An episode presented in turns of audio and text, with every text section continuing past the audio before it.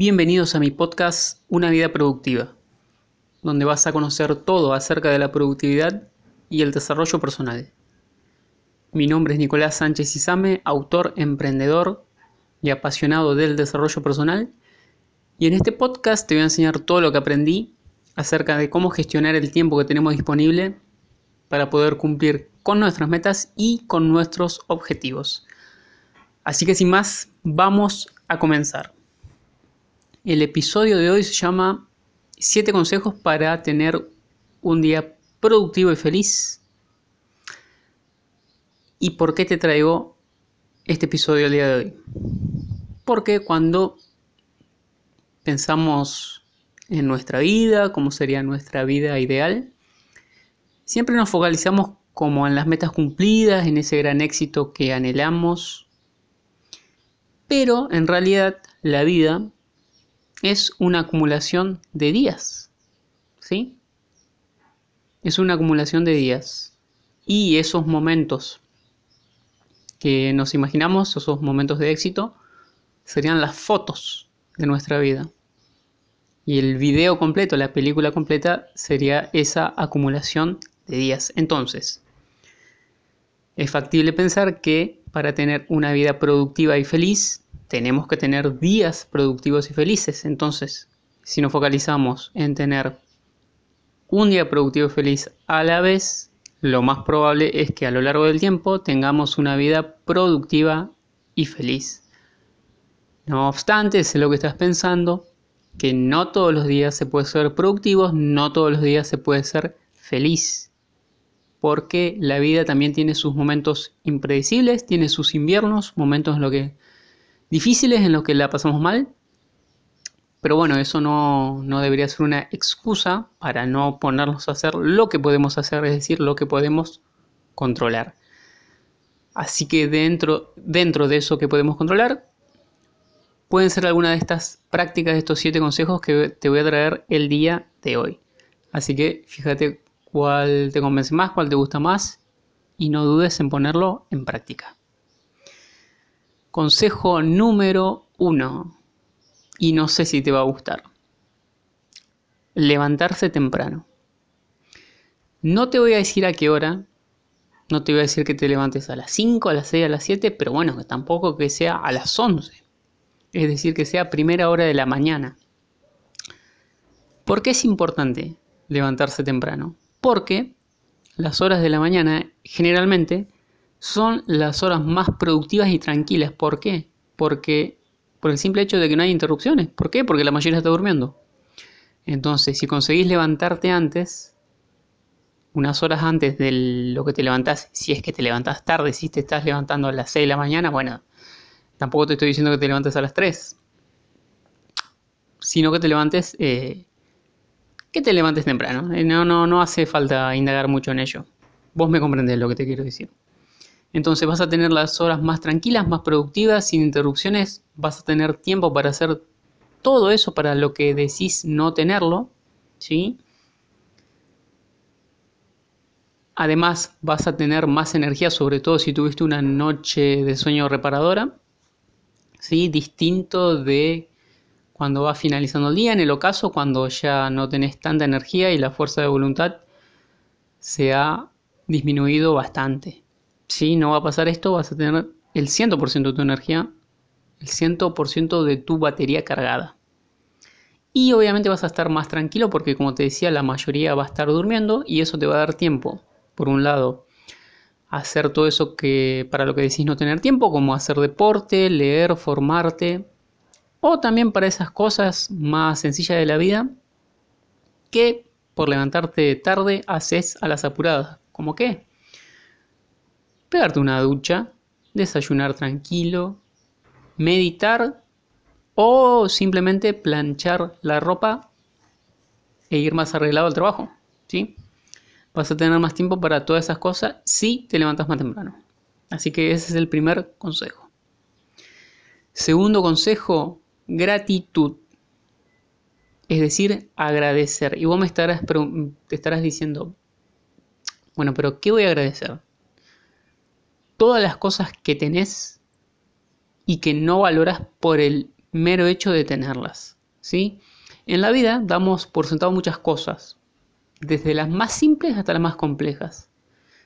Damos por sentado ver, damos por sentado respirar, escuchar, hablar, pero cuando nos faltan esas cosas es cuando realmente las valoramos y nos percatamos del valor inmenso que tienen.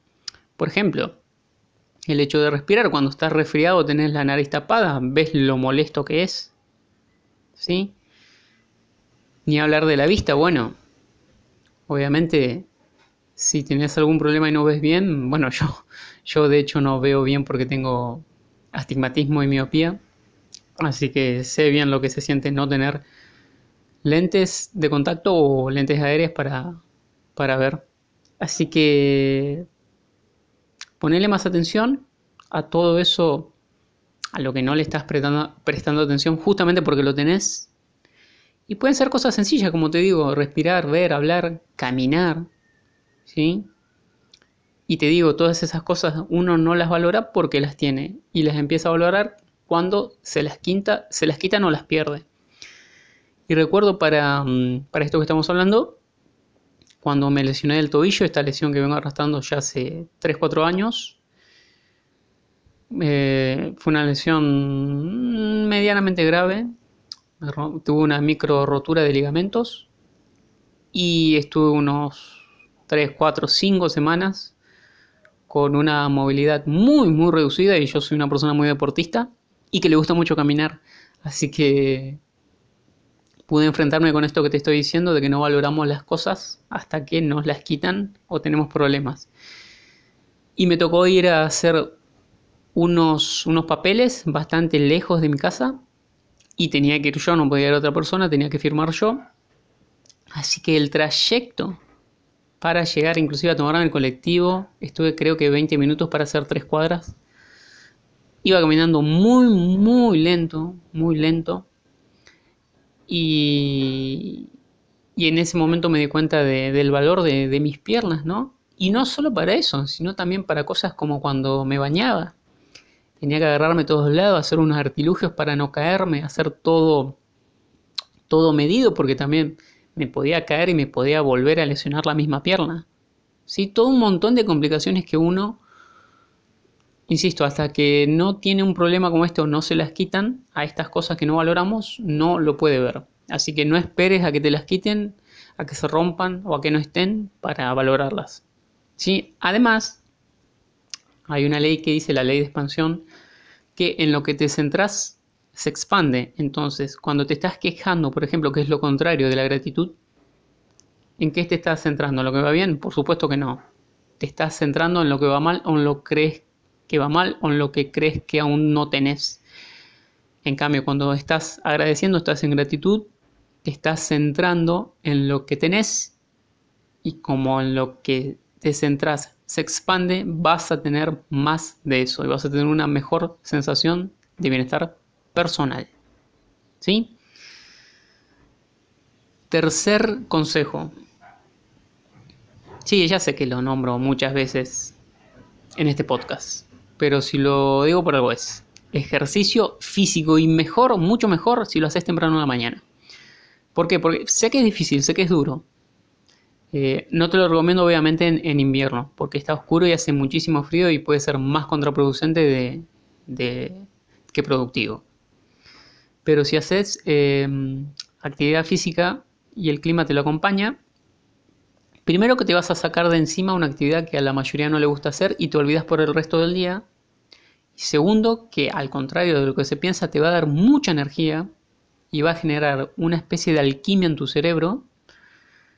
Va a generar ciertos neurotransmisores que van a reducir la hormona del estrés, que es eh, el cortisol, que según las investigaciones está en su pico máximo cuando recién nos levantamos en una franja que va de las 6 a las 8 de la mañana. Así que si vos haces ejercicio en esa franja, vas a eliminar esas concentraciones naturales que tenemos de cortisol que nos sirven para justamente levantarnos, ¿sí?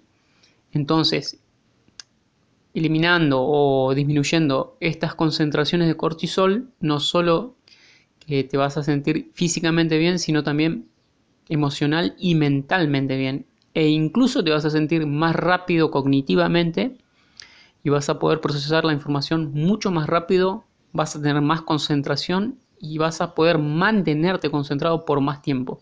Así que eso se va a traducir, lógicamente, en un aumento del rendimiento laboral. Así que te aseguro que esta es una de las mejores prácticas en cuanto a productividad y también en felicidad.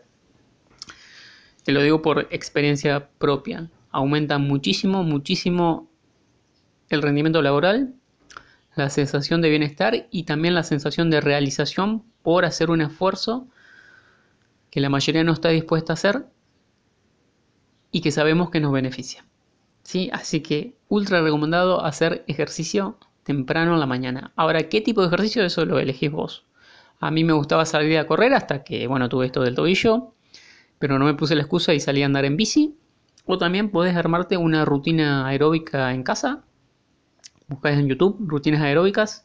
No tiene que ser 3 eh, horas de entrenamiento, con 5, 10, 15 minutos es más que suficiente para, para levantar, para para avisarle a tu cuerpo que ya estás más que despierto. ¿sí? Y eso te aseguro que te va, a llenar de te va a llenar de energía para el resto del día. Cuarto consejo, meditar. Y esta es una práctica que a mí en lo particular me cuesta, todavía no he logrado incorporarla de manera rutinaria, pero es muy, muy beneficiosa. Y no hace falta irse al Himalaya para meditar ni convertirse en un monje budista. No se trata de eso, salvo que lo quieras hacer, ¿no? Pero me imagino que no es el caso. Es la excepción, eso de, querer ser un monje budista.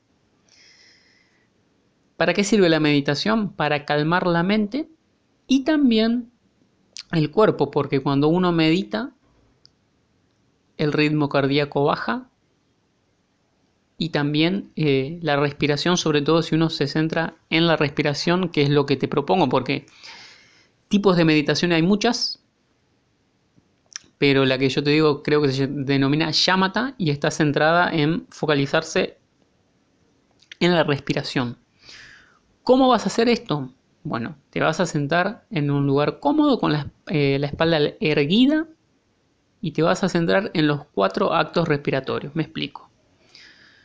La inspiración es, eh, es decir, cuando inhalas, inhalas profundo, contás hasta 3, 4, 5, 6 haces una pausa que se denomina pausa post-inspiratoria por unos segundos, soltás el aire por la boca como si estuvieras eh, tomando una Coca-Cola con una pajita y soltás suavemente, suavemente el aire lo más que puedas, ¿sí? Y una vez que soltás el aire, esperás, haces una pausa que es la pausa post-expiratoria hasta que volvés a repetir el ciclo. Entonces así la respiración se va a hacer mucho más lenta y te vas a dar cuenta que cuando pasen los minutos te vas a sentir más tranquilo por esto que te decía de que por un lado tu mente se va a focalizar en la respiración y también va a bajar el ritmo cardíaco.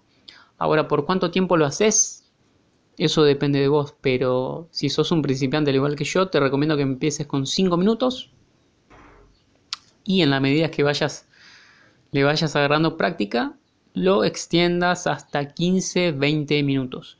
¿sí? Si podés y te gusta hacerlo más tiempo, puedes hacerlo. Pero bueno, al igual que con el entrenamiento, no esperes que los resultados de la meditación sean inmediatos. ¿Sí? Al igual que cuando vas al gimnasio, demoras unos meses en ver los resultados, acá va a pasar lo mismo. ¿sí? No esperes a convertirte o a iluminarte, a convertirte en Buda de la noche a la mañana con tres meditaciones de cinco minutos porque eso no va a pasar.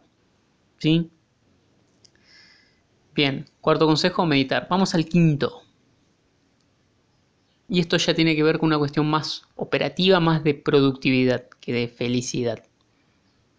Aunque también va a contribuir a tu felicidad. Hacer primero lo más difícil.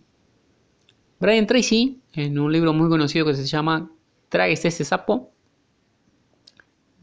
nos incita a, practicar esta idea de hacer primero lo más difícil. ¿Por qué? Porque en general las actividades más difíciles son las que más nos acercan a nuestros objetivos, es decir, son las que más necesitamos hacer y por lo general, como son difíciles, tendemos a postergarla. ¿Sí? ¿Qué sucede si hacemos, por ejemplo, estamos ante una jornada laboral y nos dedicamos primero a hacer eso más difícil? Bueno, que si una vez terminemos con esa tarea más difícil, esa tarea, proyecto o actividad, el resto del día va a ser cuesta abajo. ¿Sí? Además, vamos a tener toda la energía disponible para hacer eso más difícil y no como suele ocurrir que se deja lo más difícil para el, para el final de la jornada cuando uno ya está cansado.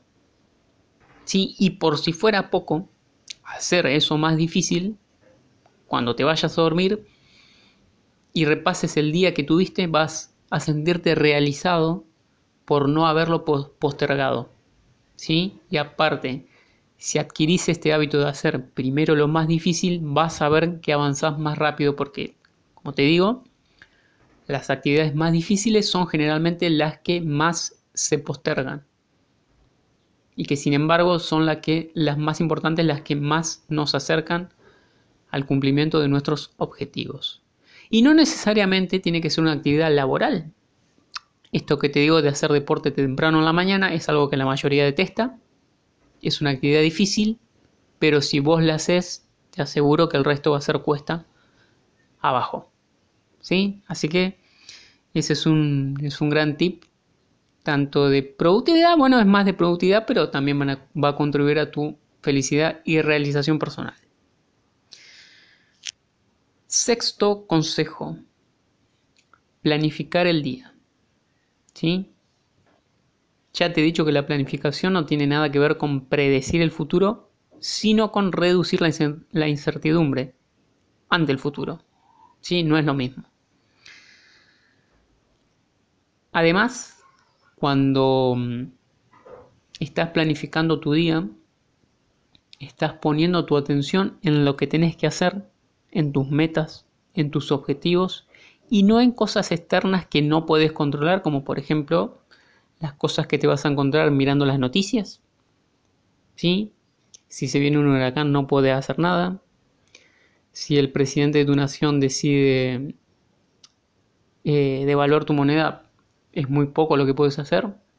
Así que te estarías contaminando con información que es irrelevante y ante la que no tenés ninguna influencia. ¿sí? En cambio, cuando te centras en tus cosas, te va a permitir avanzar y materializar todos esos proyectos que querés materializar. ¿Sí? ¿Cuándo es mejor planificar? Algunos dicen que podés planificar que es mejor hacerlo la noche anterior. Y eso tiene la ventaja de que, por ejemplo, tu mente subconsciente va a seguir trabajando y posiblemente te, te encuentres cuando te despiertes con nuevas ideas para esos problemas que tenías, nuevas soluciones. El inconveniente es que puedes llegar un poco cansado al final de la jornada o al final del día como para ponerte a planificar el día siguiente. Si eso sucede, no importa, planificas el día propiamente dicho a primera hora de ese día, ¿sí? Y eso va a tener la ventaja de que vas a tener toda la energía, toda la atención para poder dedicarlo a ello. Y el último consejo que te quiero dar para tener un día productivo y feliz y así repitiendo esto tengas una vida productiva y feliz es lectura, leer. Sí, a mí particularmente me encanta, es una de las actividades que más disfruto ¿Y por qué? Bueno, en primera instancia porque como te decía, me focalizo en lo que quiero aprender, me permite aprender nuevas cosas, tener más conocimiento, tanto para mí como para compartir, que es lo que hago por ejemplo en este podcast y en mis libros. Y también he notado que funciona como una forma de autoprogramación, es decir, si uno ni bien se levanta, enciende la televisión y se pone a mirar todos los noticieros con malas noticias, porque buenas noticias no hay, no venden. Va, no es que no hay, no venden, por eso no las muestran. Uno, sin darse cuenta, está consumiendo información que nos impone otro u otra persona y que generalmente tiene un tinte negativo. En cambio, en cambio, si uno lee, elige lo que va a leer, primero que está eligiendo uno, no un tercero. Segundo, que va a tener más conocimiento de ello en lo que elija y va a meter información útil en su cabeza. Yo digo que, por ejemplo, la comida chatarra es al estómago lo que las malas noticias es a la mente. ¿sí? Así que si querés alimentar saludablemente a tu mente, bueno, lo que te aconsejo es que decidas qué temas querés aprender, pueden ser de tu profesión o de lo que vos desees, que selecciones los mejores libros y o los mejores autores, que hagas una lista de esos libros y bueno, eso sí, que los compres ya sea en formato electrónico o físico, no lo descargues en PDF porque eso, desde esa mentalidad no vas a llegar muy lejos. Aparte que es una inversión, lo vas a tener en tu biblioteca todo el tiempo y lo vas a poder consultar. Pero hacete una selección de los mejores libros. ¿Por qué digo de los mejores libros? Para que no te pases leyendo tonterías, porque también dentro del mundo de la información hay mala información, ¿sí? Así que leyendo también vas a calmar tu mente, vas a poner información útil en tu cabeza que luego vas a poder utilizar tanto en tu actividad laboral como en tu vida personal. Sí. Así que esos han sido los siete consejos para tener un día productivo y feliz. Como te decía, recordad que la vida es una acumulación de días, así que entre más días productivos y felices tengas, más productiva y feliz va a ser tu vida. Así que bueno, eso fue todo por el episodio de hoy. Espero que te hayan gustado los consejos, espero que los pongas en práctica y nos vemos, nos escuchamos en un próximo episodio. Chao, chao.